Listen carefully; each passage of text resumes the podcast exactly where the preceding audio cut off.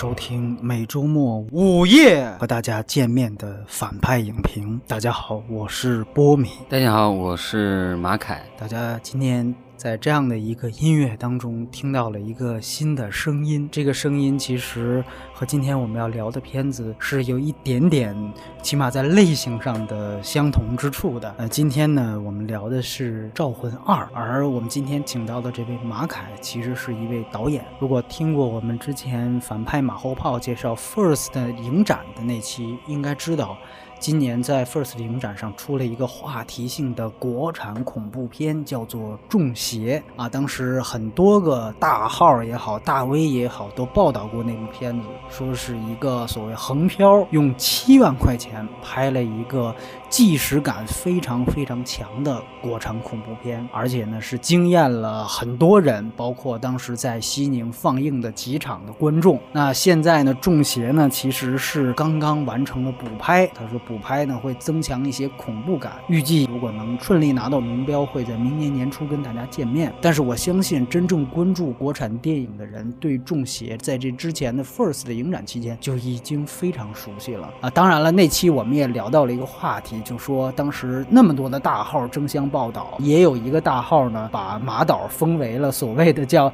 内地版温子仁啊。呃，其实直到现在，我都说，其实这样的这种标题党其实是捧杀的。我仍然觉得，呃，不太好啊，这样做不太好。但是呢，起码今天我们要聊的这个片子，倒真的跟这个有点关系，因为《招魂二》是温子仁导演的新作。顺便也说一句，如果还不知道《中邪》是什么片子的，或者说 First 影展什么情。况的马导是谁的？欢迎去关注我们的微信公众号，搜索“反派影评”四个汉字，可以在里面听到只有在公众号推送的《反派马后炮》这个节目，在那里面详细的花了两期的时间聊了这届 First 影展出现的电影，其中当然就包括这部大热的电影《中邪》。主要说一下《招魂》的这样的一个影片的基本信息。首先，它的分级一定要跟大家说，它在北美是一个 R 级的电影。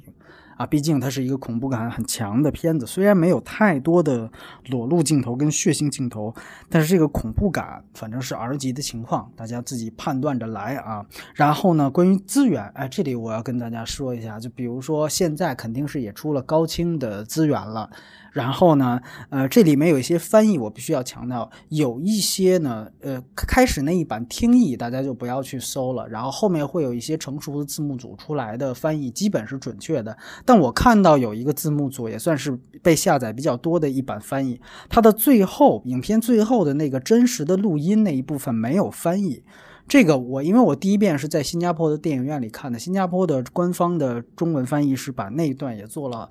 也做了翻译，那个段其实是非常关键，因为最后那段录音是真实的，所以说呢，那段录音，呃，有一些字幕组没有翻译，我觉得大家还是应该找一些更全、更准确的字幕组。然后关于资源，呃，这里也要强调一下，因为它是恐怖片，所以我个人觉得，呃，如果有条件的话，因为大陆我们知道这个片子是不可能上映的，所以说有条件可以去找那个，你可以看那个 title 上写着有 DD 五点一。你还是要找高清并且有五点一声道的这样的一些好的资源，有条件的话，把它放到你家的家庭影院里面，呃，投影也好，或者大的电视也好，如果你有家庭影院系统，比如说你通过小米盒子或者任何一种方式，把它投放在真正好的家庭影院上去看，然后呢？如果最好的话，当然是晚上去看，就像我们反派影评推送的这个时间段是看最好。如果白天去看，哎，把你家的窗帘拉上，然后呢，看的过程当中啊，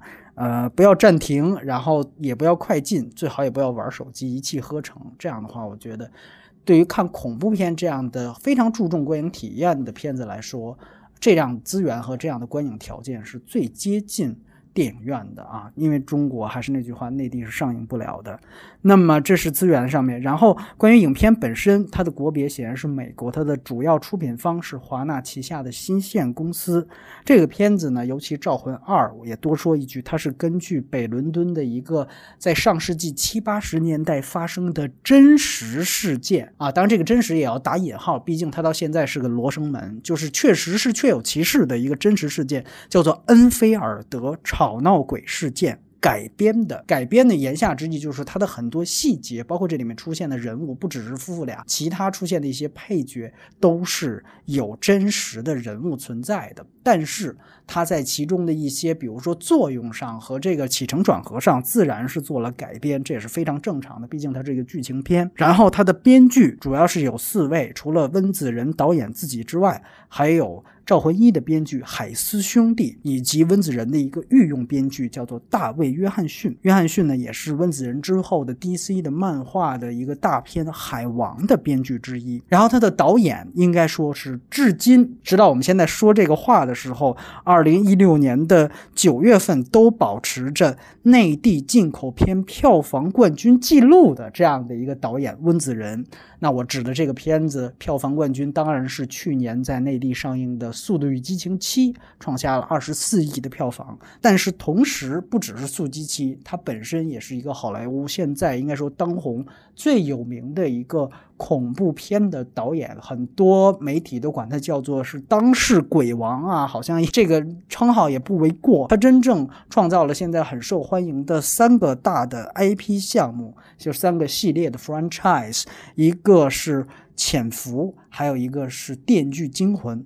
以及今天我们要聊的招魂系列，这三个系列的创始人，他的导演都是温子仁啊。那么。这个片子当然也有人传，他这个《召唤二》可能是他真正执导的最后一部鬼片。我们往后看，嗯，因为他之后刚才也提到了，可能要有新的更大的一些项目，比如像 DC 的《海王》要执导。但是无论如何，他到现在为止都是非常受欢迎的一位恐怖片的导演。这个片子的主演沿用《召魂一》的夫妇二人的主演，呃，女的驱魔者是由。梅拉法梅加饰演的，而男的驱魔者则是由帕特里克威尔森饰演的。梅拉法梅加，大家是应该说也是我比较喜欢的一个，大家也很熟悉。他是美版的《无间道》里面饰演陈慧琳那个角色的那个饰演者。然后同时呢，他也凭借着和乔治克鲁尼演的《在云端》拿到过奥斯卡的表演奖的提名。此外，他演的类似于恐怖片呢，还有比较豆瓣上分比较高的《孤儿院》，怨是怨恨的怨，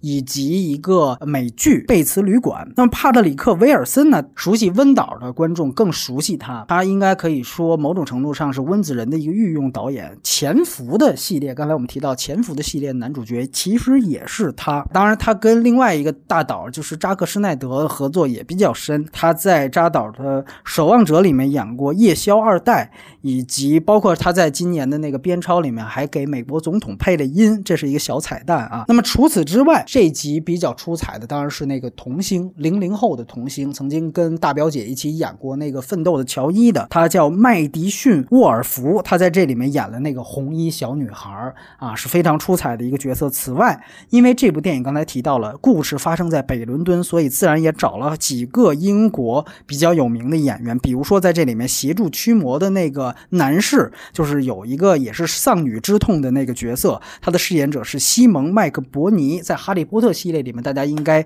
啊注意过他，他是一个典型的英国演员。《招魂二》在北美的首映是今年的六月十号，当时我是在大概新加坡看的，我当时是看的全景声版，当然在内地就没有上映这个概念了。然后它的片长是系列最长，是一百三十四分钟，它的成本是四千万美元，这个比它第一部是翻倍的，第一部只有两千万，然后票房却稍逊于第一部，但口碑差不多，它的北美票房仍然过亿，是到现。在为止是一点零二亿美元，而且值得注意的是，它在北美几乎是和另外一个在内地非常火的电影《魔兽》是同档期竞争，但是完完全全票房上是呈碾压的趋势。而且别忘了，它是一个 R 级片，它的开化和《魔兽》那样的 PG 十三电影应该是不可同日而语的，但是票房成绩天壤之别啊！所以这个是《招魂二》的一个基本信息啊。说了这么多，因为确实有很多东西要介绍，下面我们进。入到打分的环节，然后首先还是请我们马导为这个电影十分制啊打一个分。招魂就是它是一个续集嘛，如果说。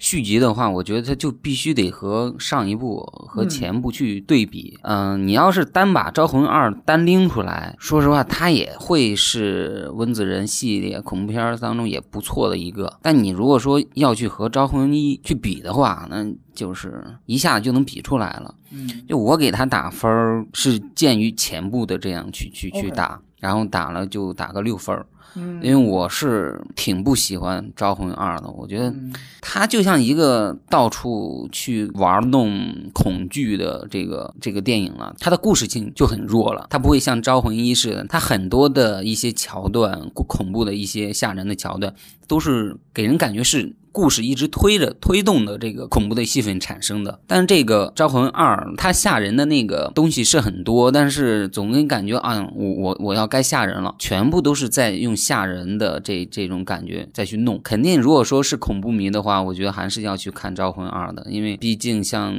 对于全世界来说吧，恐怖片产量也不是特别高，尤其是像这种拍的相对不错的恐怖片也是比较少的。嗯恐怖迷们还是还是要去看《招魂二》的。好，这个就是马导的看法啊，来自于一位其实业内的同行啊，也算是 OK。好，大家可以参考着来，但是他也说恐怖片迷还是要看的，这是肯定的。那我个人的打分其实是七分，七分。那我的原因其实很简单，就是说我必须承认它在恐怖感上比第一部来讲是下降了。呃，我倒可能没马导的感触那么大，我觉得是略逊于第一部。但是呢，我觉得它好的地方是在于它的一些在类型元素的表达之外的一些和社会性上的接壤。我这个是我发现的一些亮点，因为刚才提到了这个片子是发生在伦敦，而且呢，它其实是上个世纪七八十年代的伦敦，所以说怎么样在这样的一个当下去找到当时伦敦的感觉，这个其实呃是一个可有可无的东西，但是在这里这个片子里面，我看到了温子仁在这方面的一些企图心。所以在这方面，我是觉得这个片子它很对我的胃口，然后也让我找到了亮点，所以我给了一个七分。那我当然也推荐给所有的对于恐怖片迷的喜好者。这个应该说还是一个好莱坞的水准之作，它是一个标准的工业的这个流水线作品，所以这个是我对这个片子的一个简要的看法。然后呢，今天我们还是跟以前一样，在接下来会进行剧透的去聊，然后去说这个片子的剧情、人设，以及到最后的外延环节，我们着重的去聊一聊温子仁的其他系列以及招魂的前面几个作品，甚至更发散的去聊一聊现在其他的恐怖片，比如说马导作为一个也是拍恐怖片的人，哎，他喜欢的和对他影响比较深的那些恐怖片。那么 OK，到此时我们到接下来就要剧透了，所以还是推荐没有看的朋友，因为这个片子最后还是有一个反转的，我觉得还是挺关键的。你最好要考虑是不是要真的听完再去看，这个是很很有损失的。所以你如果关到的话，听我前面的推荐，去找一个最好的一个合适的观影环境去看这个恐怖片。OK。那我们现在先进行剧情方面的讨论。我刚才，因为我们现在处在马导的办公室啊，我刚才一进来发现他其实他其实很早你就看过《招魂二》了，对吧？但是我发现他电脑上还在放着这个《招魂二》的一些片段，显然马导呃很给面子，正在为这个节目在补看一些镜头。哎，我也想听你聊聊，比如说第一二遍看这个片子的看法。我觉得就是看电影的第一感是嗯特别特别重要的，就是说这个片子你你第一遍它到底好还是不好，只有第一遍才能看出来。第二遍你再去看的话，你发现就没有那种感受了。我我这次也是这种感受，就是我在看《招魂二》再看一遍的时候，我发现。但我为什么要说我不喜欢他？就是首先，我觉得作为一个导演啊，我我是一个作为一个拍恐怖片的一个导演。呃，如果我要去拍一个恐怖的一个场景的话，一栋房子的话，那么我会想着怎么去拍出它的恐怖感来。然后《招魂一》就拍的是特别棒的，把荒屋，把那个废弃的那个屋子就拍的特别的好。就是你会发现，他从每一场戏的他的那种长镜头，那种代入感是特别强的，而且他的那一些小桥段衔接的都是。特别舒服的，嗯，但是《招魂二》同样也是去拍房子，但是我发现他不知道怎么拍了。就是你可以看看，他经常他换场的时候，嗯，他就会给那个房子外景对。来一个全的，每次几乎切只要切到那个场景，就会给那个外景那个房子来一个全景，而且大部分都是相同的那种角度去拍，你看不到任何新意了。这就是一个过场的一个镜头，你就不能换个角度拍这个房子，带来另外的一种感受。它没有这样去，但是你在《招魂一》里是不会有这种感受的，你会觉得嗯，都是有新鲜感。但是《招魂二》这种房子，它拍外景的时候永远都是那个角度，要么用车带一下，要么就是大摇臂往上一推。每场戏的开端也是用摇臂稍微啊带个东西那种。它还是《招魂二》还是沿用了《招魂一》用大量的那种长镜头去拍摄，但是总会觉得明显有一些很刻意想要去玩一些那种长的一些东西，就是可能会衔接上会有点不舒服，但是他还是那样去刻意了。这个《招魂一》的那种是完全不一样。我有在想是摄影师换了还是怎么回事？呃，我个人觉得这个片子它一直在主打的一个宣传点是什么？是真实。嗯，大家一般我们说马导应该知道，拍恐怖片基本上大家都会打上一句话，就是本故事纯属虚构哈，如有雷同是纯属巧合这样的话。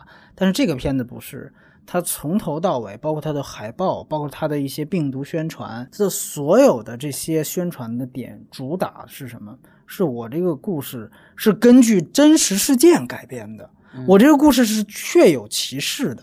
这个是可能很多，比如说国内的观众，一个一听说出资源马上下，然后我就当一个普通的爆米花鬼片看，他感受不到的这样的他的一个前期宣传是一个什么效果？所以说这个其实是给大家觉得非常不一样的地方。就《招魂》跟其他的，哪怕是温子仁拍的其他系列恐怖片，毕竟艾德夫妇在这个世界上是真实存在过的，他们也确实出过回忆录等等，以及像我们说恩菲尔德刚才提到的吵闹鬼事件，这个也是真实发生过的，而且在英国是当时是轰级别的。所以说，这才是为什么它的开头和结尾是要这样处理。这个其实是非常不同的。我们都知道，刚才提到了那个在说资源的时候，它结尾一定要放一段真实的录音，那个就是当时的一些调查员去他们家，真的去采访真实的小女孩儿，她。真正录下来的那些这个这个音频资料，那么这个其实呢，它的作用，说句实话，它跟电影本身的剧本好坏没什么太大关系，但是它的作用会给观众告诉你，我这个是煞有介事的，起码是这样。那作为观众，他本来买票是体验一个恐怖感。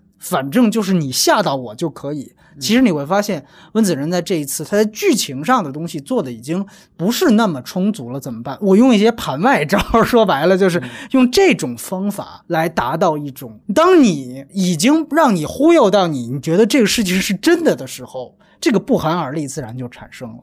那所以，我剧情怎么样，其实另外一回事。这个是我想在整个说它文本之前想说的一点。那另外一点，刚才马导说的一点，我也挺赞同的，就是它的所有套路啊，其实是沿用第一部的这个系列。它的特点，它非常强调年代戏的质感。第一部也是发生在美国，也是上个世纪六七十年代。那这个其实要稍晚一些了，要到七十年代末了。但是总归跟现在都几乎有着四十年到半个世纪的差距。所以这个差距其实对于尤其现在的年轻观众是，呃，你必须要做出这个东西的。所以你会发现这两部的《招魂》的，咱们先不说安娜贝尔那个不是他导演的，就这两部正传的《招魂》，它在年代戏质感上的强调是这个系列。不同于它的，比如说《潜伏》系列、《电锯惊魂》系列，甚至是《死寂》的一个特别大的特点，所以你会看到它前面会有那样的一个字体，它先是一个序幕，序幕之后会出现那样一个像打字机打出来的那样一个字体，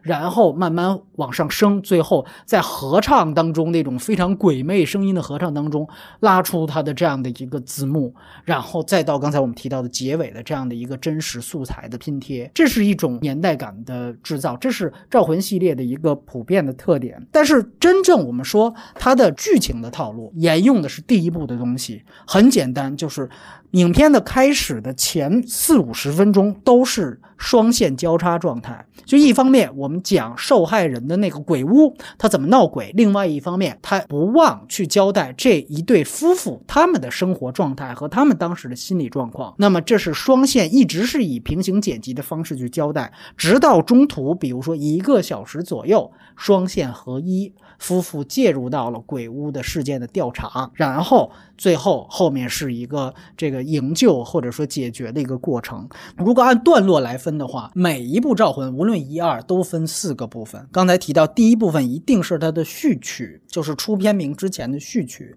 这个序曲一定要给予观众一个明确的惊吓，这是一定要有的，哪怕就是那么五六分钟、三四分钟，一定要有这个惊吓。那第一集的序曲我们都知道是安娜贝尔那个事件，它是一个娃娃。造成的事件，它有敲门的声音，它是以那个来营造。而这次的序曲，则是所谓的这个在美国发生的阿密特维利屋这样的一个事情。这也是很多你看的那种恐怖的公众号里面经常提到那种世界十大鬼屋什么的鬼屋探秘，这个总是在那样的榜单里出现啊。这也是一个确实是有这样的一个地方存在的一个真实事件。那么这一次你会注意到它的序曲采用的拍摄方法其实有点不太一样，它用的是。停格、跳针、抽针的拍法，就是他讲到那个人杀死他们全家的那个过程，这个中间他其实是。不断的给出照片的镜头，然后啪一下在床上死的定格就定在那里。这个拍法其实我觉得有点意思在哪儿，就是说他还是刚才提到了奠定了他的复古的基调，所以这个序曲我觉得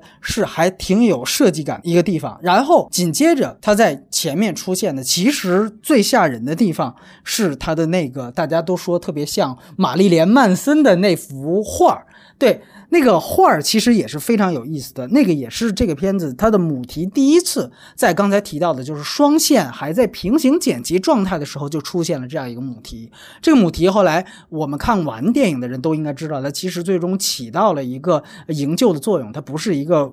专门来吓唬人的东西，大家调侃呢？玛丽莲·曼森就说他那个造型非常像那个摇滚歌手。其实从另外一方面讲，呃，也这个一方面是调侃，但另外一方面，我觉得也不妨去去解读是在哪儿，就是说确确实实这个。因为我们知道玛丽莲·曼森的这个名字是一个艺名，它就是根据玛丽莲·梦露和查尔斯·曼森这样的一个名字组合的。而查尔斯·曼森就是所谓曼森家族，本身就是一个以信奉撒旦为主要的一个邪教组织，而这个邪教组织恰恰是《招魂》的前传《安娜贝尔》那样的一个主线故事凶杀案的一个背景原型。所以，如果大家不仅看过《招魂》两部，还看过他的前传，当然他前传很糟糕啊，我必须得说，但是那也是温子仁制片的一个片子，也是这样一个招魂宇宙的一个组成部分。如果大家看过《安娜贝尔》的话，就知道那个片子其实它分分钟在影射，甚至是直接说的就是曼森家族啊，它是也是有真实人物的。我第一次听说。曼森家族还是因为波兰斯基的事儿。波兰斯基原来也是一个拍恐怖片出身的人，当然他后来拍了很杰出的其他的一些大师级的作品。但是，呃，我们都知道波兰斯基他移民到美国之后，他的应该说在美国娶的第一任太太，当时怀孕的太太就是被曼森家族残忍的杀害了。而且据说是被吊挂到房顶上，然后还被他的太太被捅了十几刀，然后把他当时怀孕八个月的那个小孩从他太太的肚子里面挖了出来。所以后来也有人说，那个为什么波兰斯基的作品那么灰暗？谁经历这种事情，谁谁能那么健康向上、正能量？那是不可能的。但是那个其实是非常轰动的一件事情。所以说这个当然已经说的比较远了。但是我想强调的是，确实《招魂二》很重要的一点是它的年代。戏质感，它跟第一集其实套路是完全一样的。在序曲之后，它的真正正片部分分三个阶段，无非就是第一就是鬼屋的危机，对吧？我们讲的是，就是其实说白了就是闹鬼事件。一般是以点到面的爆发，因为他们的主角都是这个多子家庭，就是不止一个孩子，所以一般是好几间屋，好几个孩子。开始是只在这个事儿只在其中一个孩子身上发生，其他人不信，然后逐渐第二个晚上、第三个晚上，甚至是这个家长自己也遇到了这样的一些鬼怪的事件出现，以点带面。第一阶段鬼屋的危机出现，那么第二阶段就是夫妇的介入。调查取证，那么最后的一个阶段自然就是解谜和驱魔。前面是危机的出现，最后是危机的解决。那解谜跟驱魔显然是必须要做的一件事情。我们分这三个部分去看《招魂》的正片，你就会发现，其实在这一部分，《招魂二》相比第一部，它在夫妇的介入取证过程当中，这个第二三部分，我觉得其实做的比第一部还要更精细一些。第一部啊，你如果仔细看，它的第二三部分是一笔带过的，相对来说是比较潦草的。第一部分的亮点和它比第二部好的地方在于，第一部的惊吓点真的是从头到尾。但说句实话，你仔细去想，它的调查取证和它最后的解谜和驱魔这两个部分，其实是相对来说比较糙的。他们调查取证完之后，虽然拍到了，但是给神父一看，那神父也没怎么着。最后就说：“那我还得向梵蒂冈申请。”结果那个夫妇俩一看没时间了，自己就进行驱魔了。所以等于这个调查取证啊，说白了没有为这个主线剧情有太多的推进。而第二部它其实，在调查取证上真正起到了一些效果，在于哪儿呢？在于他们不信。这个是第二部有了一个在第二阶段的一个不一样的东西，就是说调查取证发现。哎，居然录到了一段这小女孩自己在那儿制造伪证的这样的一个视频，而这个视频也是在真实事件当中是有的。那个小女孩真的说自己掰弯了勺子什么之类的，这个是他调查取证这一部分，就是夫妇俩介入，我先鉴别这事儿是不是真的，在第二部当中是做出文章来了，而且真正导致了其中一个让观众揪心的地方。大家一看，那假的，我们哥们哥几个就撤了，对吧？他其实真正造成了一个，呃，观众为此揪心。那接下来他们真正怎么办？包括观众也会在这儿有一个悬念的产生啊，为什么他要造假，对吧？在那样一刹那，大家不明白，我们都是相信他被鬼真的呃缠身了，但是为什么又要造假呢？观众也不明白，所以这里面其实确实在第二阶段有一个比较大的戏剧点在这儿。但是说句实话，他跟。招魂一有一个问题，就是它的第三阶段解谜和驱魔，这个跟招魂一的毛病是一样的，甚至跟安娜贝尔的毛病是一样，这是整个系列的通病，就是它的解谜跟驱魔过程啊比较简单，而且比较潦草。你像招魂二，就是无非说啊，我前面在梦里面，或者说我在开天眼的时候，我在圣经上划出了那个人的名字，最后我一念这人名字，这么大的一个恶魔就被我轰走了。就这个东西，你会感觉可不可以？好像也没什么不可以的，对吧？因为它不是一个常识逻辑的错误。毕竟咱们周围，我估计马导虽然是拍恐怖片的，也没遇上过说真正赶上一驱魔事件，不知道是不是念一个名字真能轰走。反正你这么编，大家这么看也没问题。但确实是过于简单了，他少一些设计感。这么大的一个呃大魔头，你念一下名字，我们反翻回去想，赵魂一也有这毛病。赵魂一是怎么着？当时是你会发现，本身这个驱魔仪式本来应该是由一个神父来完成的，但是神父没来，要向梵蒂冈打报告，所以只能这样的一个非神父的这样的一个驱魔男，他来代替神父作战。所以那那场驱魔的戏完成的非常糙。艾德本身也是战战兢兢的，最主要是也没起什么作用，然后还还真真正的还继续去嘲笑他。最后你发现解决这个危机是怎么解决呢？是那个梅拉法梅加，他劝这个被魔鬼附体的母亲说：“你回忆一下咱们最美好。”的时光就是那个海滩的那一天，哎呀，就是回忆咱们最美好的家庭的这一块。结果就靠这个东西，最后把这个驱在身上的这样的一个大魔鬼给驱逐走了。你说可不可以呢？好像也可以，毕竟我们都没遭受过这样的情况，对吧？但是还是那句话，是不是有点过于简单？是不是有点过于潦草？所以，对于就刚才我们说的。危机的出现和危机的解决，招魂整个系列的亮点就是它在于危机的出现这一部分做得非常棒啊！它的整个惊吓点应该说是在它这个级别的恐怖片里面是很不错的。招魂二我觉得也还好，虽然不如第一部，但是在危机的解决这一部分，显然它比较潦草。所以这个是我觉得我对于它文本本身的这样的一些看法。我不知道，嗯，比如说马导是怎么看这个问题的？我觉得就像就像刚才那个波米说的，就是说这是一个以打着那个以真实真实案件改编的故事。呃，我觉得就是说你一定要控制一个度，就你既然已经打上这个烙印了，那么你这种鬼就是它的魔力，它要延伸到什么样一个度？对你，你这个一定要控制好。但第二步它就控制不好，就人整个都能从这个屋子里啪穿墙，都穿墙了。我靠，那你这。这个真实案例，我我打死我还不相信这都能穿墙过去了。你很多虚的你可以，你梦里边这都可以去去处理。比如说你稍微飘一下，这都没啥。你说人都穿墙而过，那你这个他在这个上面处理的就有点过，因为我我能知道他是希望张力，就是他给观众那种看点，希望在招魂一上再能够夸张，就是不是夸，就是说他希望能够对升级一点，但是这个度它就。我觉得是有点过了哎，因为它毕竟说是真实案例，而且它里面也有那么多的一些真现实当中的一些，像波米说那个录音啊，还有图片啊这些东西。你既然有这些东西了，那你尽量去去克制一下。然后我看《招魂二》的时候，我我突然有想到了中国的一个武侠片，哦叫《苏乞儿》。我是一个动作迷，哦，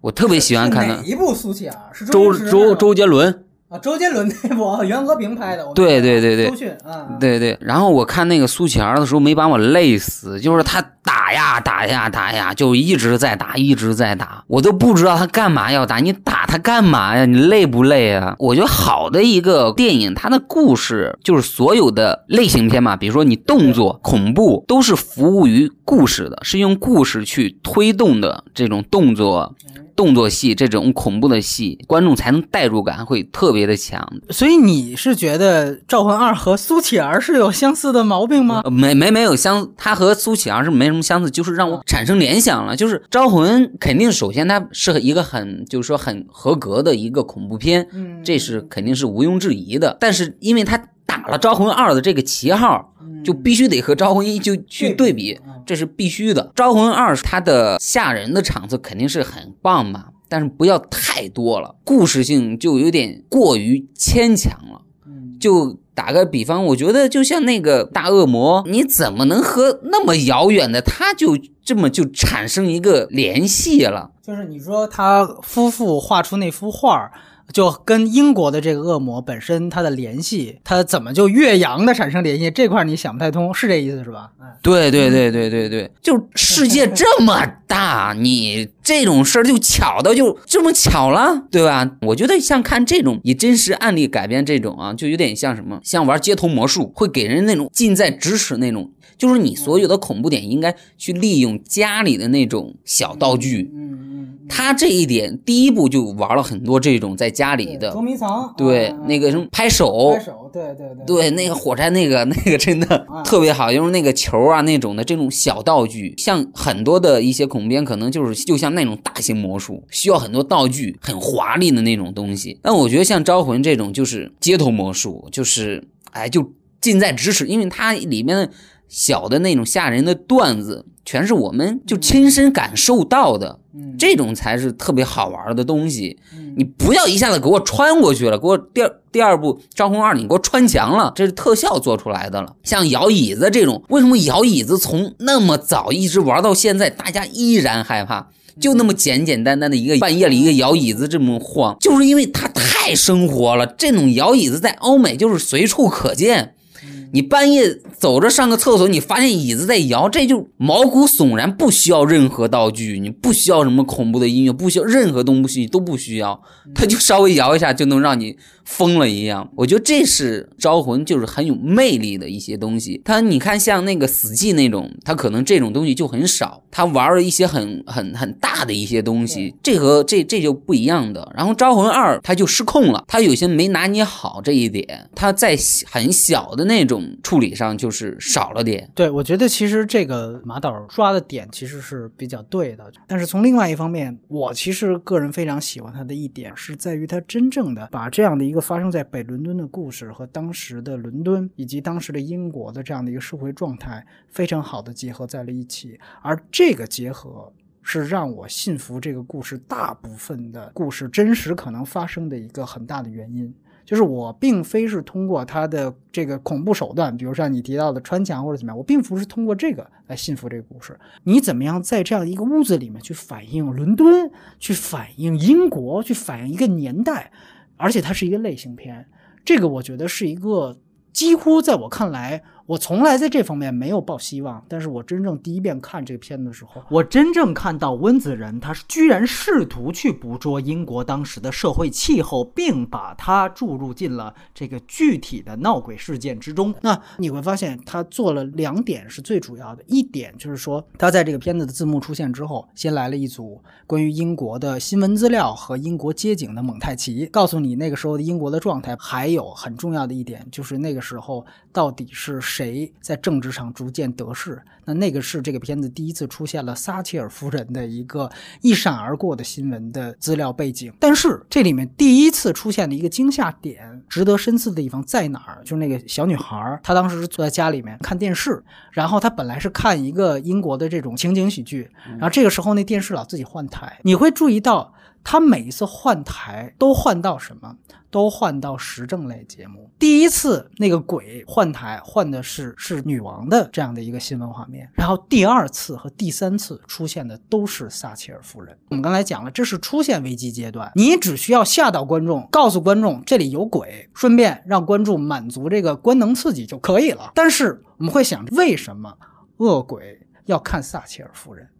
你完全可以给他随便换一个。你说就直接就雪花点了，可不可以？也可以，或者说我摁着摁着，我给你出现一恐怖片，这个是不是更能增强恐怖感？也可以。哎，但是为什么他要出现撒切尔夫人，而且是三番五次的？如果大家再去去看那样的一个场景，后来他打电话，他妈妈来电话，他去接电话，接电话的时候，他发现遥控器就放在了那张椅子上。这个时候电视画面还是撒切尔夫人，而且如果大家知道当时的英国政治的话，他当时出现那个场景就是撒切尔夫人在进行首相选举的时候做的演讲，所以这个其实是非常重要的一个画面。他为什么非要捕捉这样的一个新闻画面？包括刚才我们提到了开头的这样的一个新闻蒙太奇，其实非常非常简单。我们可以注意到，这个整个吵闹鬼事件发生在七十年代末，大概是从呃七八七九的这样的一个样子出现的。撒切尔担任他所谓英国的保守党党魁是在一九七五年。闹鬼的开始，第一个事件出现，应该说正好是撒切尔夫人在英国政治上得势的时候。然后，真正一九七九年，也就是说，整个这个吵闹鬼事件在巅峰的时候，是撒切尔夫人登台成为英国首相的时候。直到一九九零年，在位时间是十一年。那么，撒切尔夫人他的所谓的这个后来被称为撒切尔主义，这个和他对岸美国八十年代执政的里根美国总统里根的很多政策非常相。近后来被称为新保守主义政策。撒切尔里根政策的重大胜利是加速了在冷战期间他们最大对手苏联及其模式的彻底垮台。但是撒切尔的政策，他在民生上，尤其是在英国国内，他的政策是以极大的牺牲平民利益为代价的。撒撒切尔打压工会力量，降低社会福利，政府不需要去养那么多的底层寄生虫。撒切尔夫人认为，平等的社会在资本主义国家就不该存在。真正宣扬平等，那是苏联模。式那一套？我们的最大对手苏联，我们搞垮他，我们不能信这样东西。所以他对于底层的态度是极其尖锐的。前两年大家都知道撒切尔夫人死，那个时候国内。一般怀念的是说啊，撒切尔夫人当时因为有香港那个事儿嘛，包括照她摔跤。但是你会看看英国国内的反应，那基本上她的死，很多人是出来庆祝的。当时打出的标语是什么？“婊子死了”，这是当时英国人上街庆祝的标语。为什么这么多英国人这么恨撒切尔夫人？因为他当时的政策，所谓撒切尔的主义，他对于底层人士。是非常非常漠视，甚至是他们是以牺牲这一部分人，哎，我降低了社会福利，那么多的财政收入不去给他们，自然我在其他方面就有所进展，是以这个为代价的。所以在那样一个社会环境下，我们再去看《招魂二》，它发生在这这样的一个环境，开篇有几幕非常重要，这个单亲妈妈在打电话催她前夫要抚养费。前夫一直拖欠抚养费，然后整个这样的一个街区的环境，刚才马导也会问，为什么不断的照这样的一个破屋子？这没什么好照的，既不恐怖也不豪华，因为它就是一个伦敦平民生活的一个最基本的一个写照。这一个家庭，他所处的一个阶级的地位，在英国，它就是平民的。这个是这个电影的一个非常大的一个写实主义基调。而我们注意到，如果大家。呃，细心的话，你尤其看第二遍，你会发现这个片子里面它有一个母题式的台词，就是说一个电影啊，它呃出现的台词某一个单词出现的频率越高，往往可以把这样一个台词作为解读这样一个电影的线索。比如举个很简单的例子，我们都知道那部英文片的中国背景的电影《末代皇帝》，大家都说末代皇帝出现了四十一次还是多少次的 “open the door”，就不断的出现那样一句台词。为什么？他在讲的就是主人公溥仪永远被关在一个牢笼里，就像他最后那个蝈蝈被关在了那样的一个一个一个小笼子里一样，他就是这样，这就是这个人物一生的处境。所以他不断的重复这个台词 “open the door”。那么同样，你会发现《招魂二》它出现最多频率的台词是骗子和谎言，这是这个电影的一个在台词上的母题。所有的矛盾的展开都是在于人和人之间互相的不信任。为什么我我刚才提到了这个片子在第二阶段，也就是夫妇调查启动阶段，比第一部反倒精细了，它有戏了。原因就在于它里面真正有一个像那个大学教授。他始终是对这个家人是不信任的。我觉得你们在说谎。后来果然，你看怎么样？我说的没错吧？这小女孩是自己在那儿掰勺子呢，自己在那儿扔桌子呢。但是实际上，在那一段视频之前，她在那个那个酒吧里面跟这几个夫妇他们聊天的时候，他就已经不信任这一家的话了。这些真正的所谓知识分子、大学教授，这些人对于底层的态度是不信任的。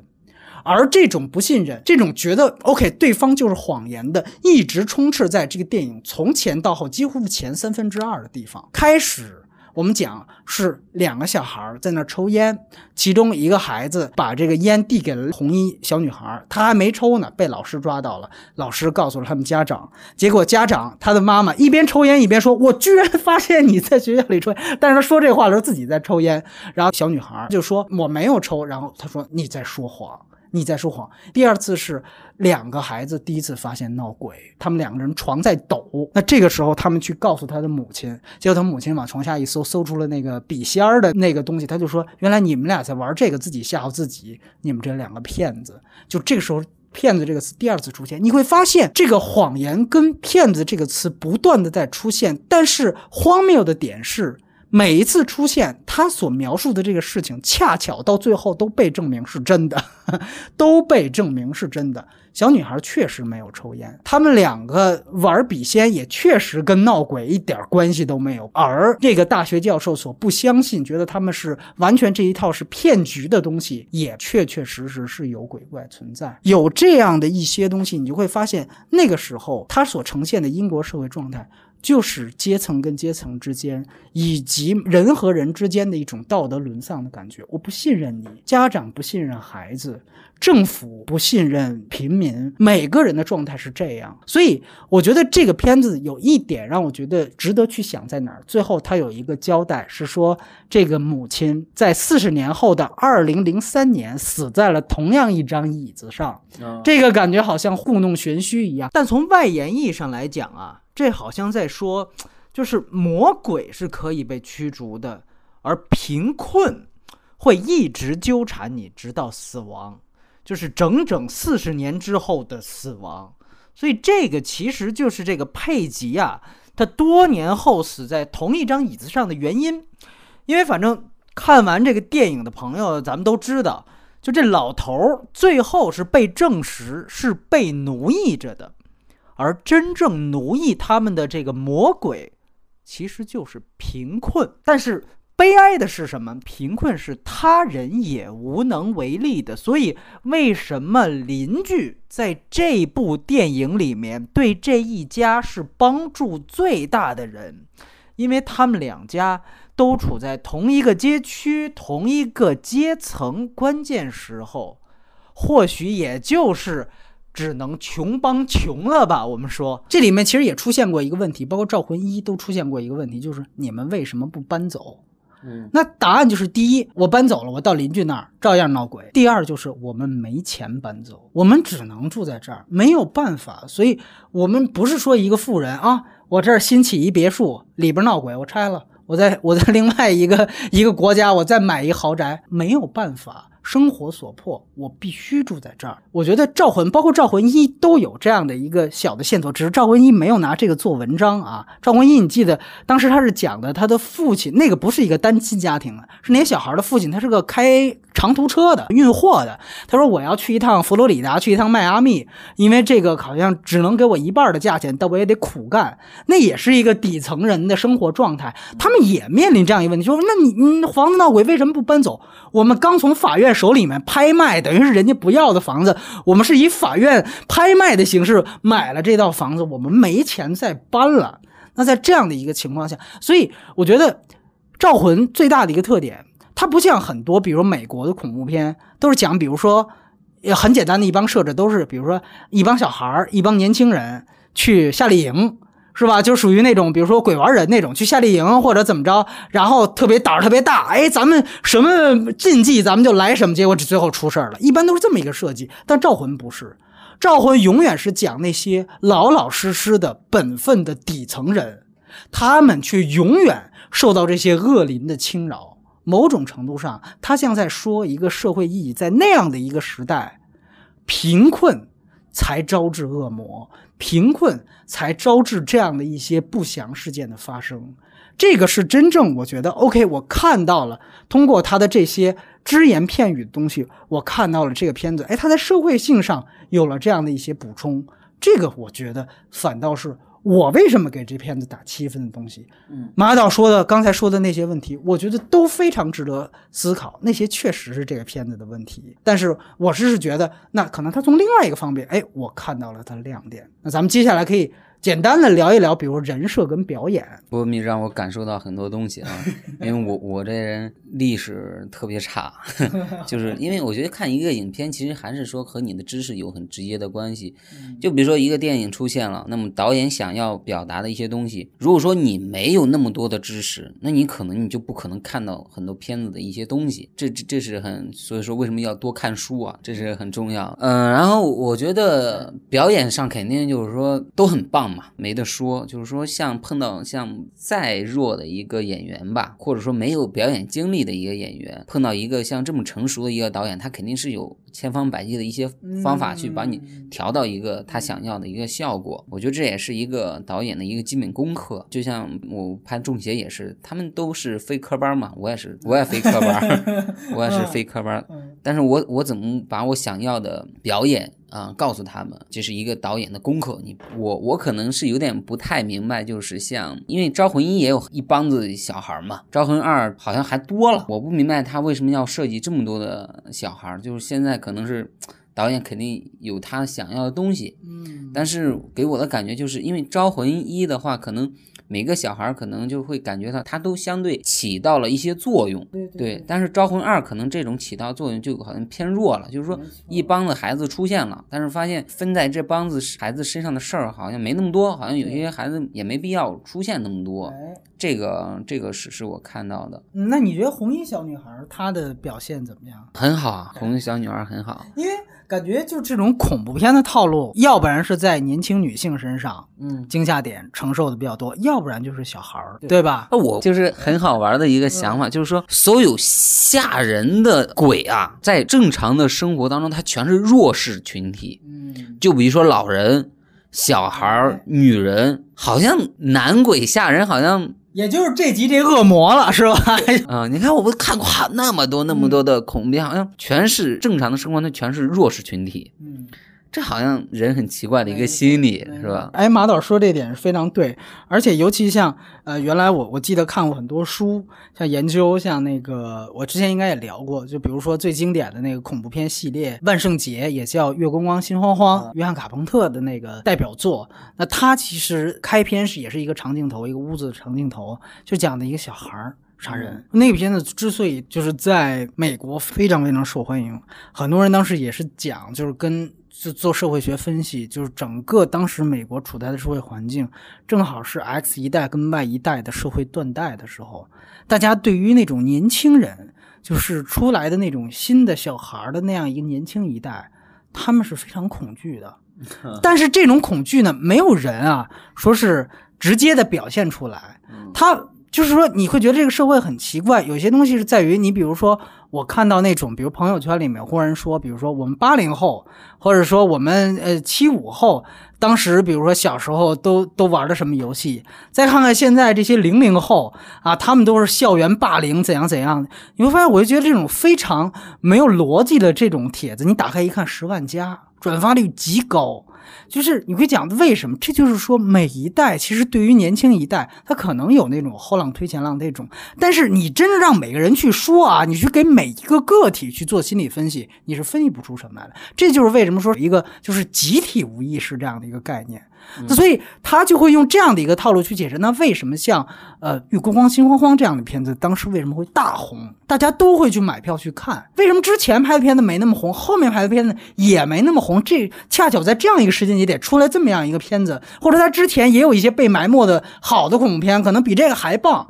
怎么就没出来？最后大家找半天电影文本的原因找不到，哎，最后发现。可能也就这个原因能说得通，因为它出现了这样的一个恐慌，对于年轻一代，我觉得他某种程度上，当然你无限放大这种言论，它是一种过度解读，但是你可以把它作为一个重要参考，我觉得是很重要的。所以我觉得你你你说到这个话，所以我想到了，哎，为什么会包括有女人，包括有你会发现，哪怕。大家去想，比如说那些以女性为主角的，或者说以反派的那些呃恐怖片或者惊悚片，其实都有他们特定的年代。这是我再多说一句，像为什么你刚才提到的是女性作为鬼这样的一个存在是一批，但是你会发现，比如说像到七七十多七十年代美国好莱坞的时期，像你比如说像异形。异形虽然大家现在想它是一个科幻片，其实它的内核是一个在封闭空间里面发生的一个惊悚片，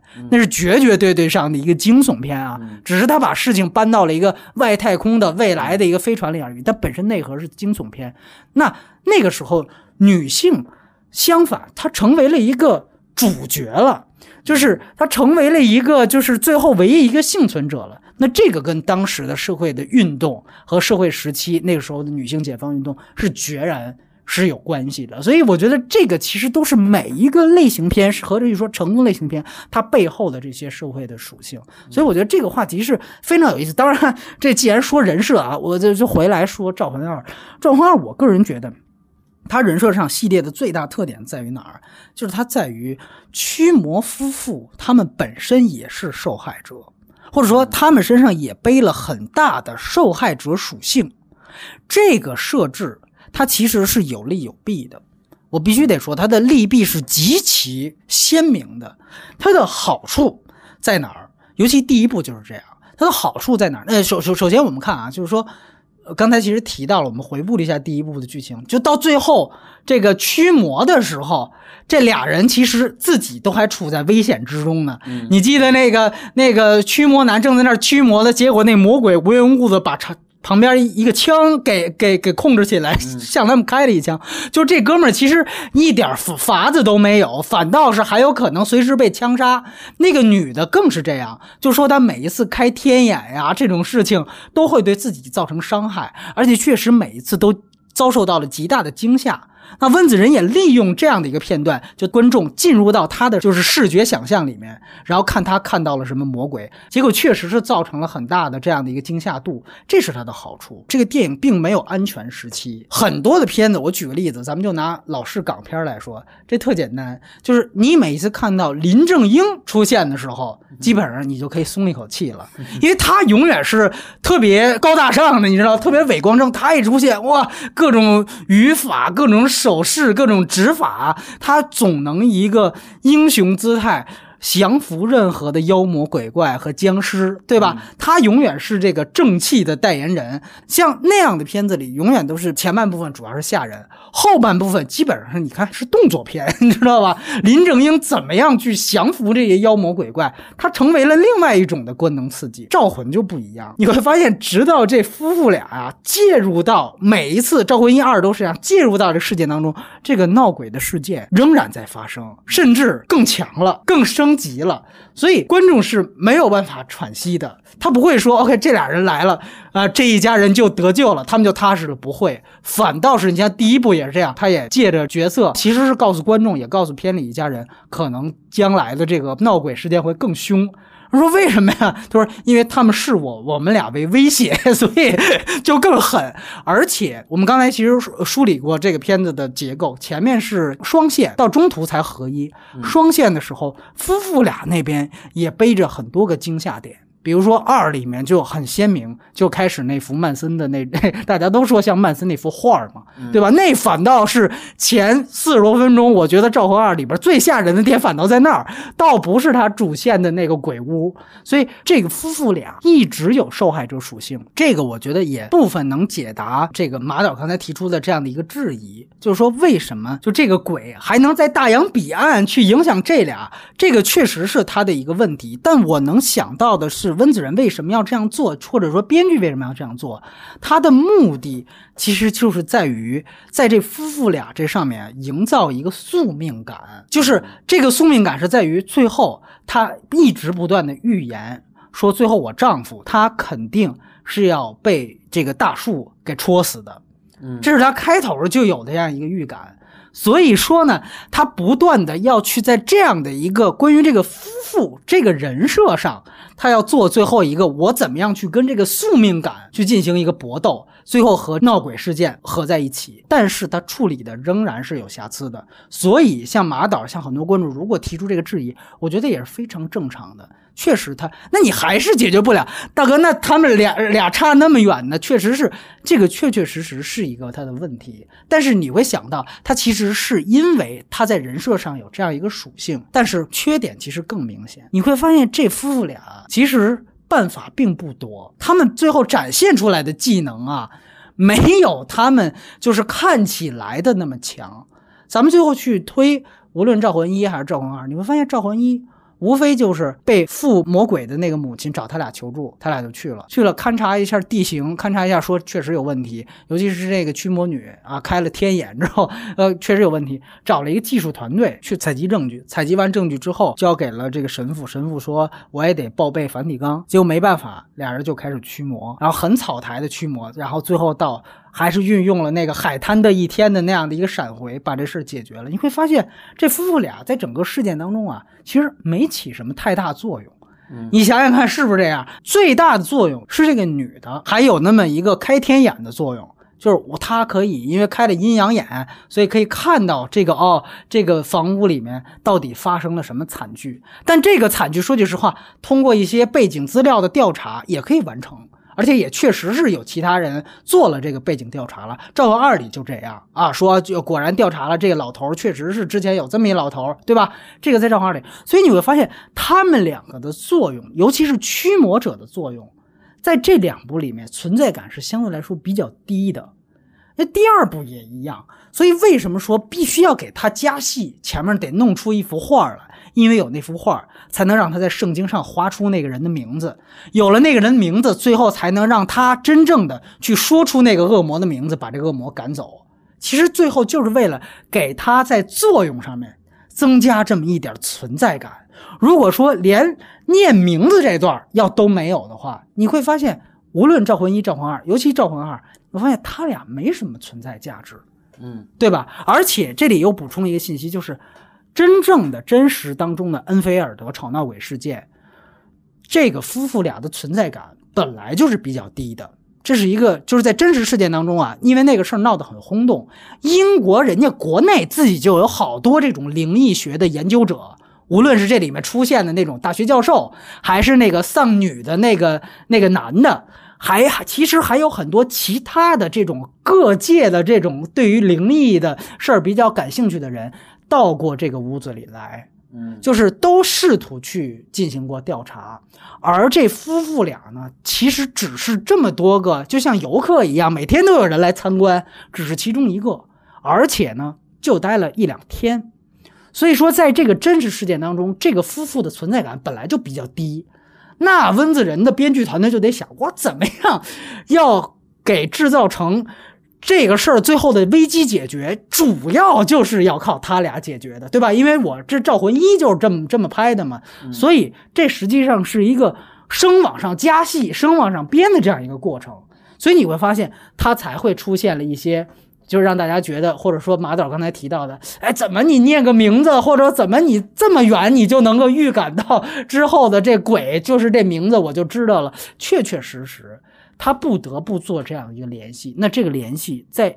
本来就没这事儿嘛，所以他这个联系相对是比较牵强的，咱们这么说。嗯所以说，我觉得他出现这样的问题，但也不得不说，这是因为他本身的基本人设造成的，就是这个驱魔夫妇本身他身背受害者属性，所以使得他俩。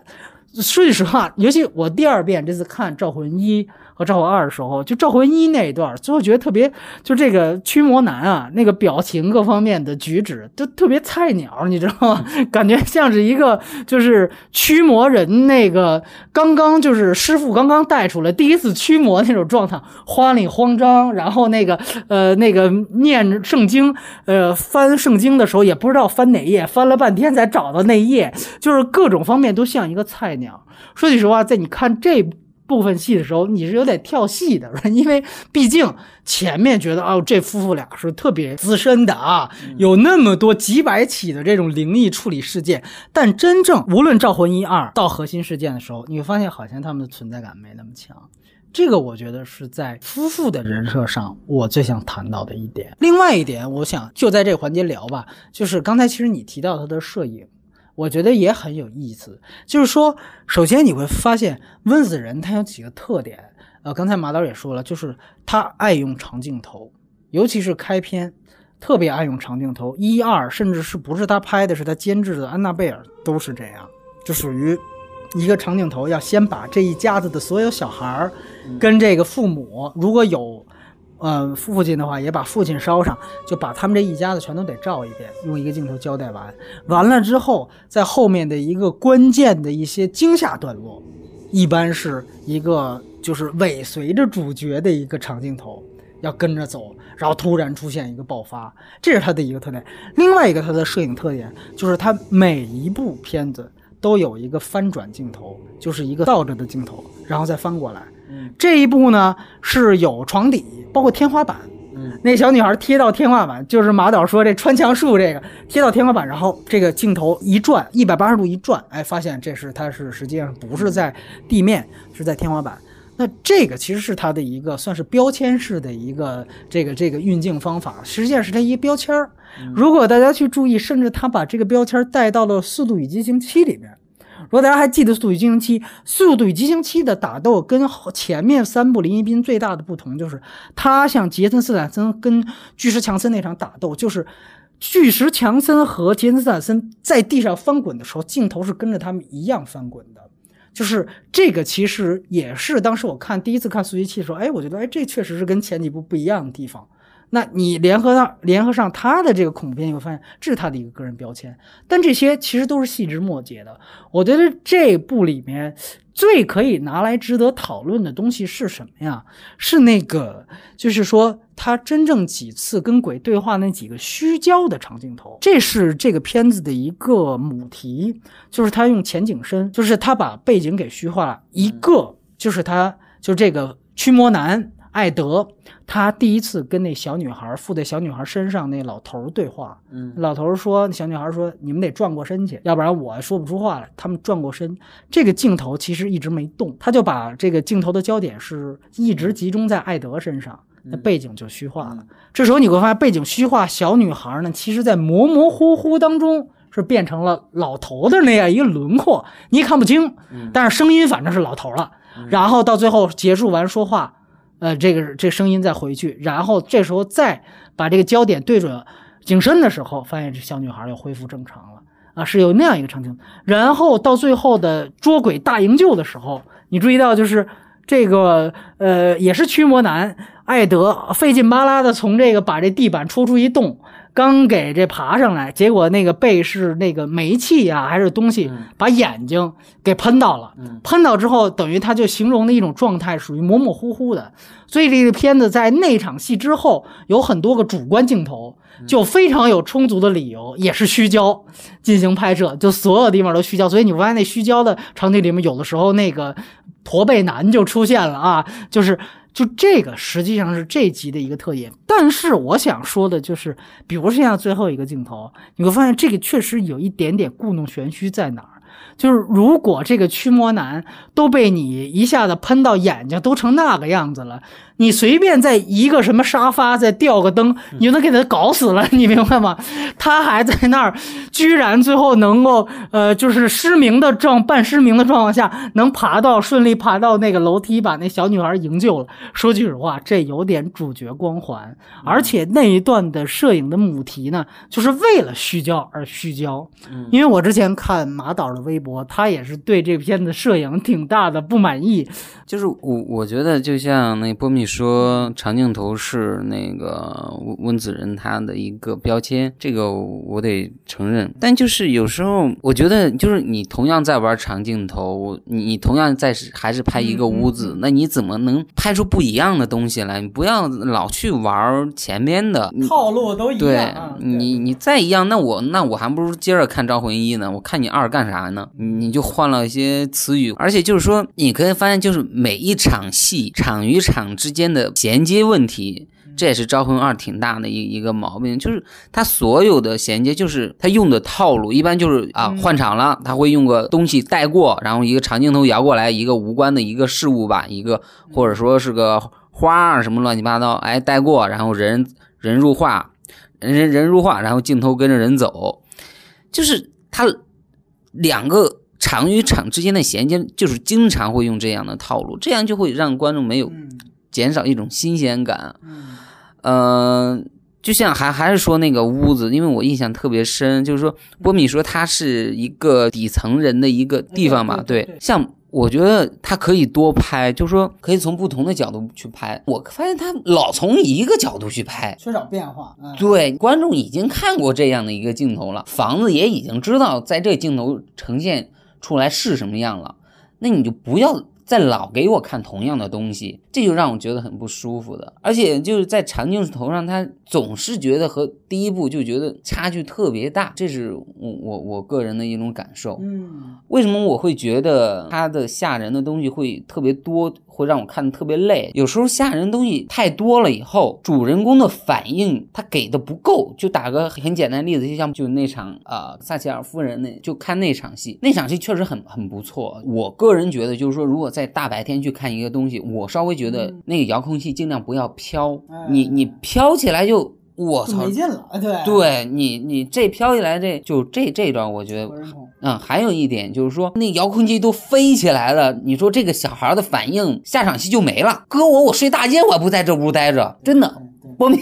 你家的遥控器飘起来，你你睡大街还是睡屋里，对吧？就是说很多他吓人场次过多了，但是主人公给的还是在这住，你给的理由已经不够充足了，这就会让观众觉得就就有点过了，这就充分的说明我是想要去吓观众了，但是我没有考虑到整个剧情它的发展到底会怎么样，这块处理的就是很不舒服。就像之前波米说那个鬼屋已经有了有鬼了，那么我们还不搬出去？招魂音给的理由就是你搬。出去也没用，他也会跟过去。但是招魂二，我貌似招魂二呢，它其实是通过他不是搬到邻居家了吗？其实是对面，对。但是发现也有闹鬼的，嗯，就那个驼背男不是跟过来了吗？嗯啊，当然那个我必须得说啊，就是那段狗变成驼背男的那个，我觉得也特别出戏啊。对对对对，真的，我靠，我都想，我第一次看见出。我操，这什么玩意儿？这这个和你这个真实故事改编就对，就脱节了。没错，没错，我这个非常同意。就是说，有一句话说的特别对，真正最深的恐惧来源于未知，就是你一定要营造出一种未知感。如果你咱们这么说吧，就是说，像这里面出现的这种狗变呃驼背男，或者说像这种穿墙。再有，就比如说像哪怕是那种最基本的椅子飘动、遥控器飘动这种东西，在我看来都像是神迹一样。嗯，神迹显露的越多，其实观众的惊吓感是越低的。嗯，因为为什么？就发现你哦，你不就这几招吗？这没什么大不了。就真正的恐惧感在于，咱们去想想《闪灵》。他有过这样的神迹吗？非常少，嗯非常少，基本上都是大家脑子里的一些对脑子里的东西，比如说电梯门开，那么一一大筐血就，你那只是一种想象的视觉的呈现，它没有这种说椅子动一下，这个这个遥控器飘一下，这种东西说句实话太多了，反倒是降低，因为它其实是一个消解未知的过程。嗯啊，我就知道你这吵闹鬼这几招了，所以我特别同意这点。这种东西越多，其实在恐怖感上，尤其是恐怖的段位上，其实是往下走的，特别认同。尤其是那个，就是狗变那个 驼背男那块儿，真是看的是莫名其妙。我只能就是说，从剧情上给他一个借口，是说什么？就是他想展示，像马导说的这个事儿，就是说他告诉你，你逃到邻居家，你逃出这间房子也没用，嗯我也能跟过来，对吧？包括那个小女孩在那邻居家，也照样是一个呃被鬼附身的这样一个状态。只能说在剧情上有这样一集，但是你能不能在细节上处理的更高级呢？对吧？我觉得完全是有可能的。包括呃，马导提到另外一点，你说这几个孩子啊、呃为什么就是说有一些孩子其实没什么太大用？这集也确实是这样。因为虽然我们知道它是根据真事儿改编的，人家可能最直接的理由就是，那本来这一家子就这么多孩子，但是我觉得又何妨呢？反正你在这，你是一个电影改编，你改成就是他就生了一个孩子，我觉得也没什么问题，两个孩子也没什么问题嘛，对不对？大家都知道你是根据真实故事改编，这没什么大不了。而它这里面唯一一个作用就是说什么？因为它前面有一个校园霸凌的这样的一个小的背景交代。嗯所以说呢，就说这夫妇俩，爱德不是告诉他们呢，说你们应该就像保护这个那个口吃的小男孩一样，去保护现在被恶灵侵扰的这个红衣小女孩。嗯就告诉他们，你们团结，你们才是能真正战胜恶鬼的这样的一个这样的一个法子啊。首先不说这个是不是特正能量啊，这是不是特特伪光正？你你就说这样的一个就是措施，它最后也没形成什么真正的质变的效果。对对吧？就是你比如说，最后果然到最后最关键的时候，这几个呃小孩儿不怕了，然后真正就是说，你就来吧，你你要是向死而生，说白了就这样，你给我们弄死，你有本事你给我们弄死。结果说可能那鬼怎么着，就最后就就就就撤了，或者怎么着，那算是这么多孩子的一个存在的一个理由，对吧？对或者说你当然这也很牵强啊，就是或者也很伪光正啊，这东西其实就有点像第一部那海滩那东西，就是我想点正能量的事儿，这这事儿都这鬼就就就就就就撤了。呃，但是我觉得它起码是有这样一个存在，但是我只能说从个别的理由上，比如说这个口吃的小男孩儿。嗯那你只能说从外延上来讲，确实是在他身上去做戏，就其实就代表了一个他和他所在这样一个家庭的一个生活状态，就是他们其实整个这个家庭在这样一个事件当中，这事情到底是真的假的？他们这个家庭是没有话语权的。嗯这个口吃的小男孩，某种程度上就是他们这个阶层的这样的一批人的代表。你是一个失语的状态，我是一个就哑巴吃黄连，你明白吗？就这事明明是真的，但是哥几个这一调查一看，你看啊，我拍到了你们这小孩在那撅勺子呢，所以你这事儿假的，你别提了，你走了。你这夫夫妇这这单亲母亲一点话说不出来，这就是当时一个底层家庭在英国的一个社会状态。哪怕我这儿发生了一个灵异的事儿，我自己都没有任何的判别的标准。为什么说第一次闹鬼？俩警察来了，开始俩警察不信，非得来一神迹，那椅子动一下，俩警察马上出来说这事儿我们处理不了。紧接着第二场戏就是一个新闻报道的一个这个新闻记者找到他们说你要不要谈谈这那个？你会发现人家完全是为了找大新闻呢，明白吗？不关心你们家说真正的死活，我是来找新闻噱头的。所有的这一切，你会发现，大家对于你们家这个事情，全都是新闻媒体、大学教授、神职人员或者跳大神的，所有这方面都是大家外界对于你们的判定。是有有人说是真的，有人说是假的，他们外界形成了一个真假，你自己你一家最清楚的一个亲历者，反倒是没有话语权的。所以某种程度上，你会发现，这个口吃的小男孩在被社会去欺凌的这样的一个状态，其实就是这样一家的缩影。但是我觉得马导提到的说这么多个小孩，还有几个小孩，那他的意义在哪儿？确实是少，确实是没有，这就是他的问题所在。确实是，就是说他可能太多的东西我要升级，或我要给观众更大的惊吓，或者说我要铺垫这个夫妇本身的宿命感，再加上我这边理解到的，我要去交代英国当时的社会风貌，可能反倒忽视了他这个故事本身的扎实程度。嗯这个是这个片子的一个挺大的一个算是问题所在。这点我觉得确实是这样。就还是那句话，温导这次野心比原来那是更大了，是要的更多了，所以自然你会发现，单独就某一点，他可能做的就没有一那么纯粹。那一是就是你刚才提到的很多细节，我为什么非常认同在于，你看一，它其实是通过很多的小的这种细节的这种呃这个这个东西，比如我举个例子，像一，你记得开始他们刚刚搬家。所有人都进家里都特别欢乐，也是一长镜头。嗯，狗不进去，对，狗不进去。你说说狗，大家知道它的这个对于脏东西的反应，这个东西方都几乎是共通的，这是一老梗。对，很多的这恐怖片都有这种，但是它就是管用，就像你说那摇椅一样，它就是管用，嗯。就是狗不进去，说什么都都不进去，这个本身就是一种氛围营造。嗯你说他把这狗这段删了行不行？这也行，这故事是能成立的。但是这就是属于加分项。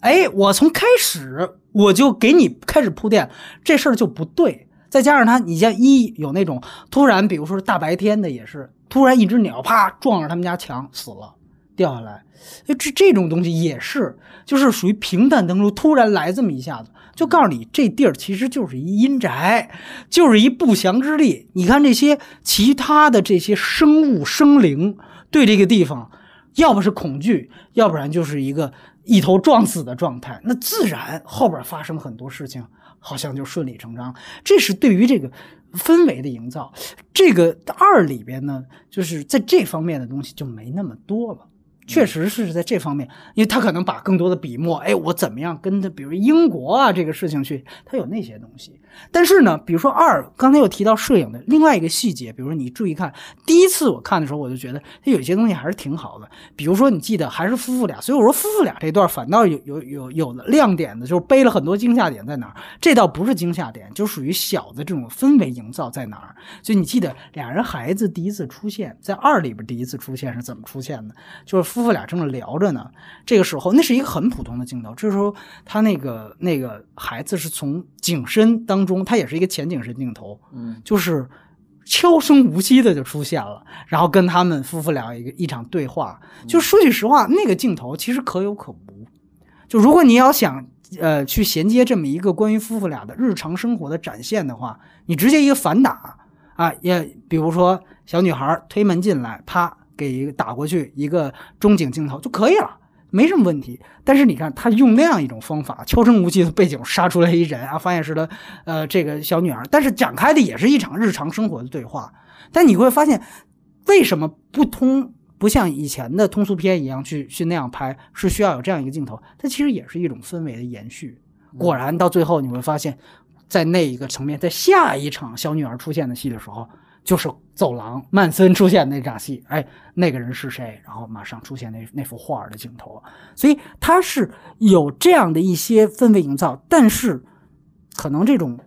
就是惊喜感和让观众更直接的这种像狗死这种感觉就不如第一部了。就它还是有设计，但是没有第一部那么强烈。嗯，所以说这个我觉得是《赵皇二》的，就是说，嗯，在这方面它有退步的地方。嗯但是，呃，说句实话，嗯，你如果现在去去再去解读一，它有什么社会背景，其实没什么。嗯就就是在这方面，我觉得是《赵皇二》的一个进步和它独有的亮点在。对这个，我想是一二部的一个比较。那最后万言环节，我们其实可以聊一聊，就简单的说一说，比如说像之前的安娜贝尔啊，或者说其他的温子仁的作品。那这就我来说，其实安娜贝尔啊，除非是特喜欢《招魂》系列，要不然其实不用看。呃那是很糟糕的一个电影。说句实话，刚才我们尤其是马导稍微的还吐槽了一下，就说这个《招魂一》跟《招魂二》的一些细节上的问题，包括解决危机上的问题。但你要去看看安娜贝尔，你会觉得这些都不是事儿。我安娜贝尔那个有够扯在哪儿？我靠，那个为什么说这赵魂系列是一个布道的电影？他那个是前面开始给你布道，说是什么圣经上说了，说耶稣什么你要为愿意为朋友舍弃性命，就因为这么一个铺垫，结果旁边边一个老黑，就是一个黑人中年妇女，就因为这事儿，他是最后夫妇俩说要不要跳楼嘛？最后她的丈夫说，呃，你不能跳楼，这孩子需要你，需要妈什么的。完了，那老黑说没关系，我跳，我 抱一把我就掉下去了。哎呦，我看到那儿真的是，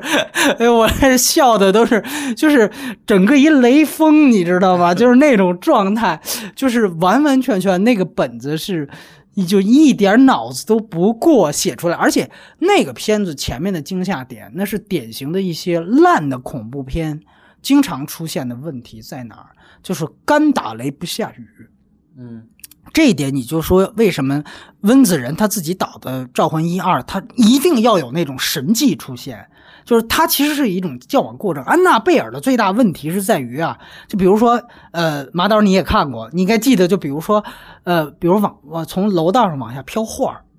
一张一张画儿往下飘，嗯然后就是说那画上最后说是诅咒他的孩子死嘛什么之类的，你会发现就像那种场景是典型的干打雷不下雨，就是前面制造一个挺恐怖的一个气氛，结果发现到最后也没怎么样。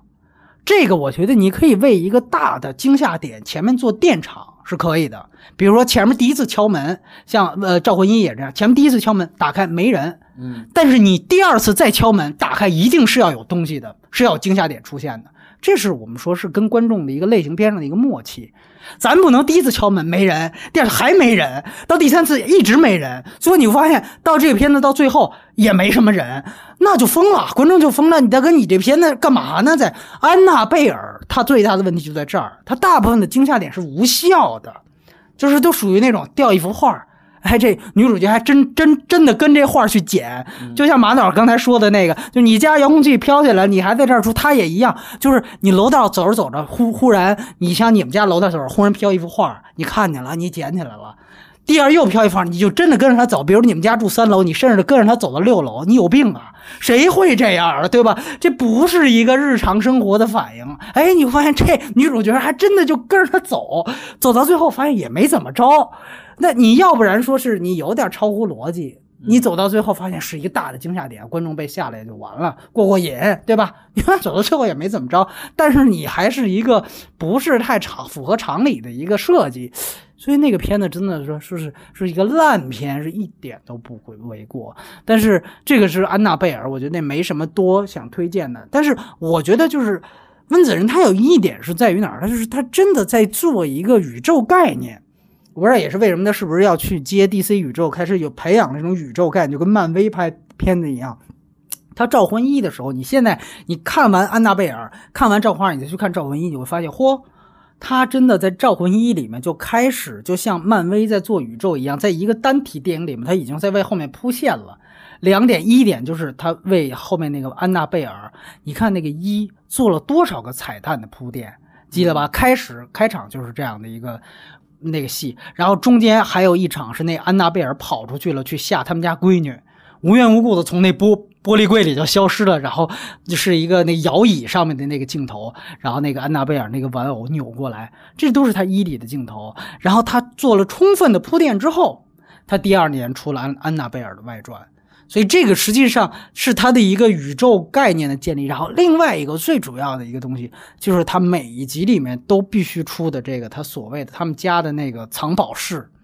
也不叫藏宝室，其实基基本上就是一个污秽品的这个博物馆，小博物馆，就是把他们历次抓鬼里边的那个核心的那个物件，最后要给收藏到那个馆里边，就你会感觉到。总会有一天，比如说拍到《招魂三四》的时候，得来那么一个招魂版的《复仇者大联盟》，你知道吗？就感觉哪天那屋子，比如说失火了，或者说保护他们屋子的什么东西没有了，然后那些所有的，包括安娜贝尔啊，包括二里边收集的这个驼背人啊这些东西，可能集体的灵魂出窍了，是不是？来这么一个林中小屋式的一个爆发，你永远会想到，他每一次都给这么一个储物室的东西，好像就是为了以后。呃，要做个什么集体的几个鬼一起出现，来来做这么一个铺垫，所以我觉得这个是必须要强调的，就是关于它招魂系列，它有一定的连续性，这个我觉得也是，就是所谓漫威宇宙革新了主流的好莱坞商业片之后，你会发现每一个类型片都开始这样宇宙化的套路，这个是你能清晰的看到。招魂系列，包括它还有出外传。我估计，比如说像这次《招魂二》开头的这个鬼屋，美国的这个鬼屋，它可能也可能下一步也拍一外传，都不好说的。所以这个其实是像招魂系列，但是呢，呃，这里又要问马导，就是他也有很多其他的系列，比如说，哎，怎么看？那几个系列，《电锯惊魂》我是看的比较少，我可能嗯。我看了好像是第一部、第二部吧，就看前最多看嗯。对前两部，后边没看，后边不是他的后边不是了啊，那那我不知道，我反正就觉得没啥意思，好像，我就没再看。嗯，我是挺喜欢的第一部，第一部对，最喜欢还是第一部。我个人觉得就是说，所有温子仁的他的所有的作品，嗯《招魂一》是我最喜欢的，哦我个人觉得是它完成度是最高的啊，对对对，像《潜伏》还有《死寂》这种的都很棒，当然都是很很不错的恐怖片。可能像这种一直在拍恐怖片的这种导演，当今世界都好像特别少，尤其是拍的还相对相对成色都是很很不错的。就是水平差不多。就很少，但是我我看过这几年，近几年我看过相对就是拍的真的很不错的一些恐怖片，我个人觉得可能是比啊温子仁的水准要、啊要要高高要啊高的，就比如像那个《鬼叔》是一个女导演拍的，记得好像是处女作。拍的太棒了，就是讲女人心理的，她比温子仁会去讲很深的一些东西。嗯，他不单单是是说去拍一些吓人的东西，但温子仁说实话是把这种吓人的东西玩到了一种极致。对，就是说，我知道观，哎对我知道观众害怕什么，我就能吓到观众，这就是温子仁特别厉害的地方。但如果说再玩深的东西，他没有什么太深的、特别深的一些东西去抓，能做到这一点已经相当不容易了。对，太太厉害了。然后那个鬼叔就很棒，其中有一小孩儿可能就七八岁吧，嗯，太棒了，那小孩演的，我跟你说，我都不知道那导演怎么能调这个孩子啊！但是那孩子演的太棒了，片儿拍的特别棒，剪辑真的是超一流的。然后好像是在国际上拿了一个什么奖，就像这种恐怖片儿去在国际上拿奖是特别难的。对对，嗯，尤其像这种类型片儿，你去国际上一拿一些奖是是特别不容易的一件事儿。还有那个他在身后也是让我特别吃惊的一、一部恐怖片，好像也是处女座，没法没法说，这就是天赋，这真的是天赋，拍的太精彩了。我我我想温子仁这辈子都很难去达到那种你说哪种？他在身后吗？他在身后那种层次，你知道吗？就我觉得他肯定没有招魂吓人，嗯这点是肯定的。嗯他是一种很深的一种让人的一种含义，他没有像温子仁那样去直白的去去去吓你，他是那种慢慢的靠近你的一种恐惧，这种恐惧是源于人内心的一些东西，这种是非常难的。我不知道这个导演他后边会不会接着拍恐怖片啊？反正我是挺期待的。我我个人还聊聊那个第六感的那个导演哦，杀马兰啊，沙马兰第六感拍的太好了，嗯但后边拍的真的不知道，对对对，哥们儿，哥们儿好像去年、今年还去年是去年又出了一部还算凑合的，是吧？也尾纪录片儿，对对对，对野尾纪录片叫《访谈惊魂》，票房还还不错，也是一个小成本的一个恐怖片，反应还不错。然后我看了以后啊，说实话，这和这很难想象，这是拍第六感的导演拍出来的东西，这真的是不敢联想到一起的，这水平差的不不在一条街上了。嗯，因为我的那个拍那中邪也是一个伪纪录片嘛纪，录片啊，然后我看了很多的这种伪纪录片的这种，我觉得拍的最好的还是《女巫布莱尔》，就是哦，太好了，就是他他我说那种好，不是说他有多吓人，很多像很多吓人的东西，吓人的一些啊、后边拍的一些伪纪录片吓人的都很很多拍的比那个女巫布莱尔更吓人，但是就是说他对于节奏啊拿捏的啊，对于人的那种拿捏太精准了，这真的是我因为我很早之前看过一次，我我忘了是多大的时候，反正我没觉得这片儿怎么样。嗯，然后去年我要拍那个中邪中邪的时候，我又翻出来，我又找到把它看了一遍，然后我觉得我操，这片儿怎么拍那么好呢？真的。然后《鬼影实录》也是拍的很不错，啊，《鬼影实录》的整个节奏也是相当不错的，嗯、这是这让我印象很深的两部就是伪纪录片，嗯、伪纪录片拍的，然后中国也有拍，也有打着这种布莱尔啊、《鬼影实录》这种名号，你看过吗？中国的中国的我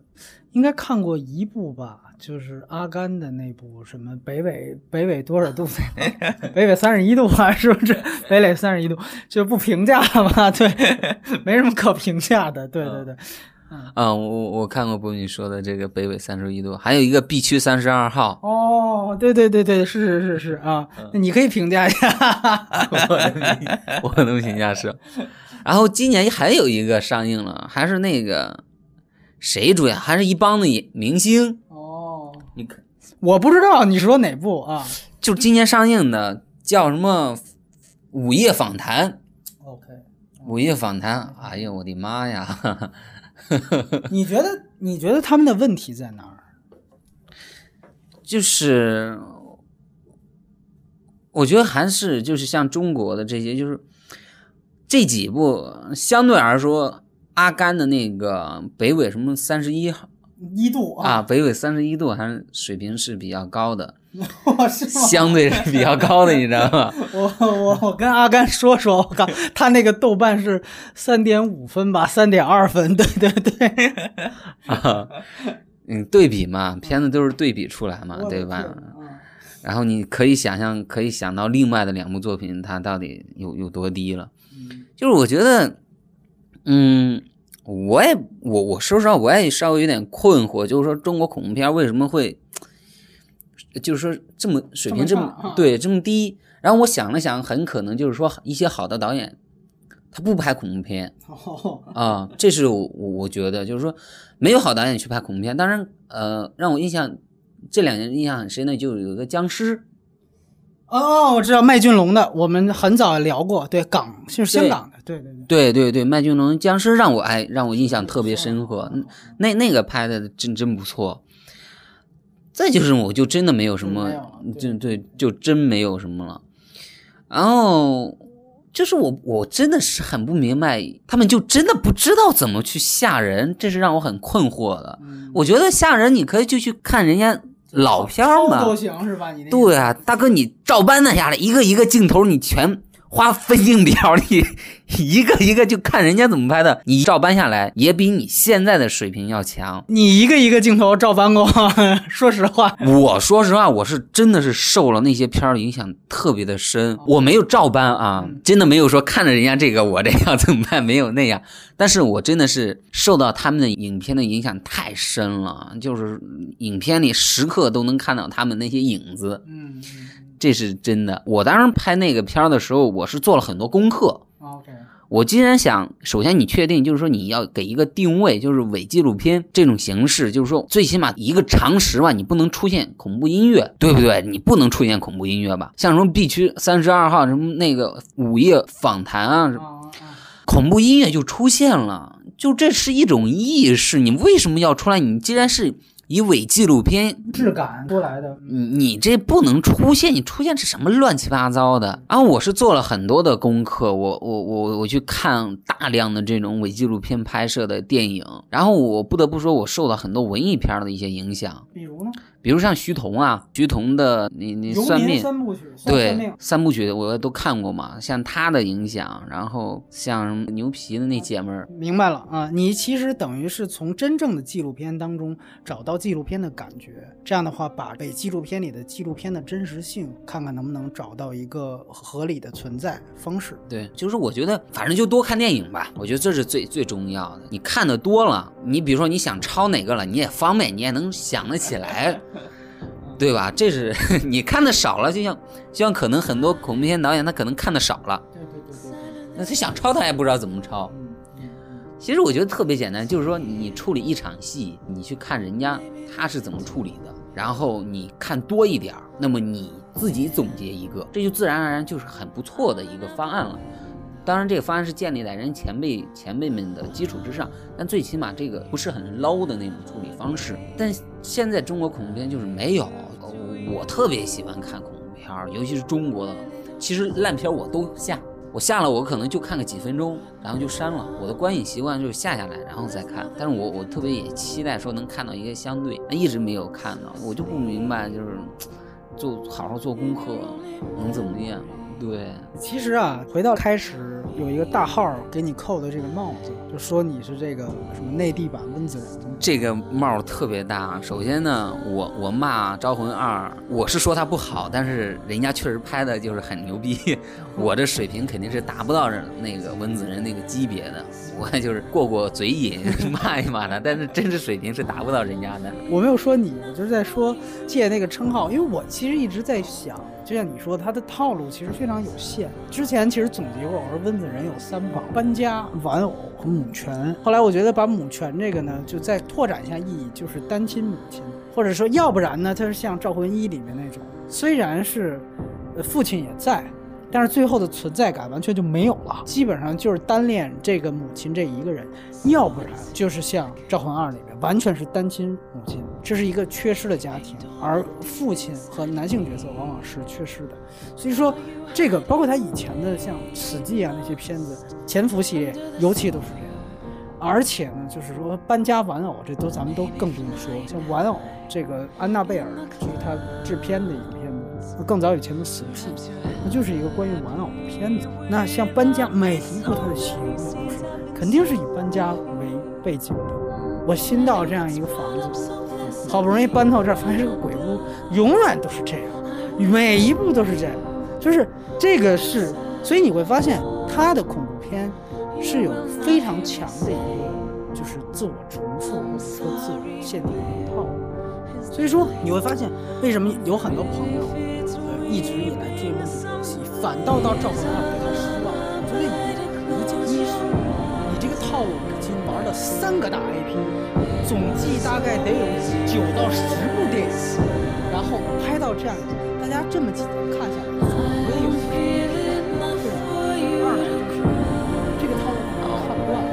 希望你应该努力，让更精致、更好、更极致。你像封闭空间，你上来的。